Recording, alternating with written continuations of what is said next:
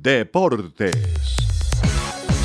Y hablamos de la final de la Copa del Mundo, que fue vibrante, emocionante y creo la Copa del Mundo, la final más emocionante disputada hasta el día de la fecha. Y la Argentina gritó finalmente campeón de la Copa del Mundo de Qatar 2022.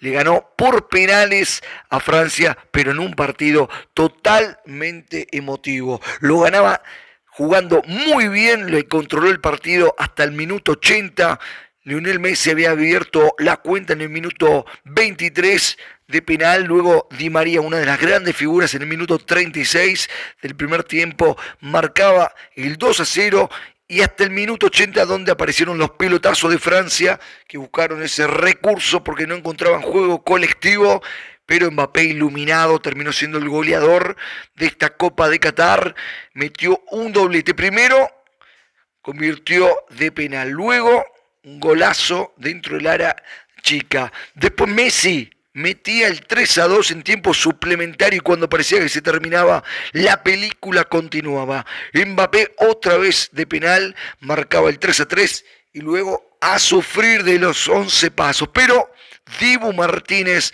el arquero argentino que mostró toda su capacidad y que está en un nivel top mundial, tapando otra vez penales en una instancia decisiva.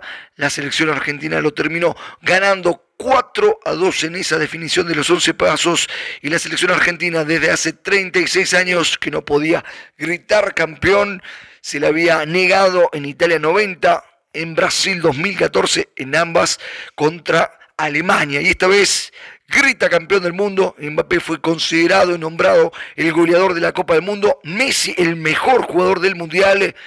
Dibu Martínez el mejor arquero. Y Enzo Fernández nombrado como la mejor figura de los juveniles. Argentina grita campeón del mundo, sube al podio, Francia subcampeona, Croacia que le ganó a Marruecos ocupa el tercer puesto. Informando desde el Máster Internacional de Melodía Estéreo en Doha, Qatar, Pablo Lucas Candelaresi.